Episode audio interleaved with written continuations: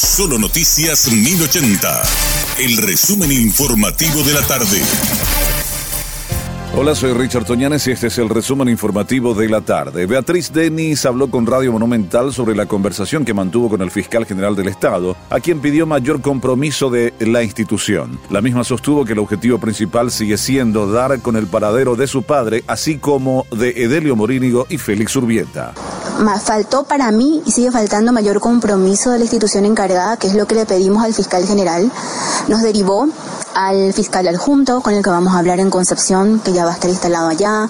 Vamos a tener un, sí, vamos a tener con él una audiencia. A él sí le vamos a hablar, vamos a hablar de un detalladamente de lo que a veces digo de lo que hay en la carpeta, pero más más diría de lo que no hay en la carpeta fiscal, ¿verdad? Cosas que a nosotros nos parece más que importante haberlas hecho y no se hicieron. Diligencias o allanamientos en diferentes lugares que no se hicieron. Entonces queremos saber un poco el porqué de todo eso y sobre todo cosas como le dije que para nosotros más que importante porque no se les interrogó o no se les investigó a ciertas personas.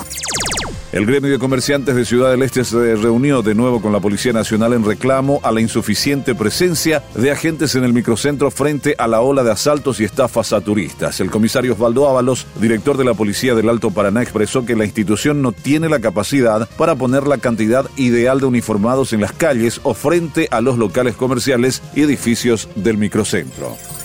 La directora de la estación de buses de Asunción, Sara Jiménez, señaló este martes que se está trabajando en el operativo Semana Santa, atendiendo la gran cantidad de personas que llegan al país y a las que viajan al interior por los días santos. La misma también comentó que se prevé la liberación de horarios de los buses.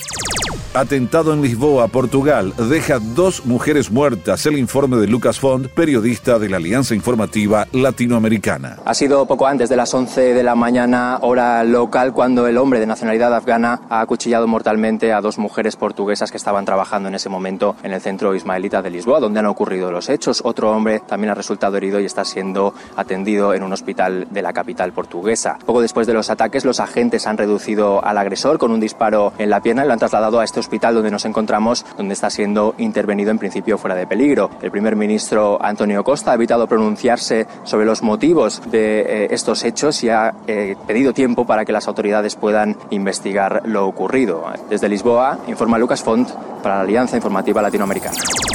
La municipalidad de Ñembuga aplica sanciones de entre 14 millones y 28 millones de guaraníes a los propietarios de terrenos baldíos que no cumplen con la limpieza de los inmuebles, de acuerdo a una disposición reciente, según señalaron las autoridades de esa comuna. Explicaron también que el objetivo no es buscar el incremento de las recaudaciones, sino más bien crear conciencia sobre la necesidad de eliminar potenciales criaderos de mosquitos y contener la epidemia de chikungunya.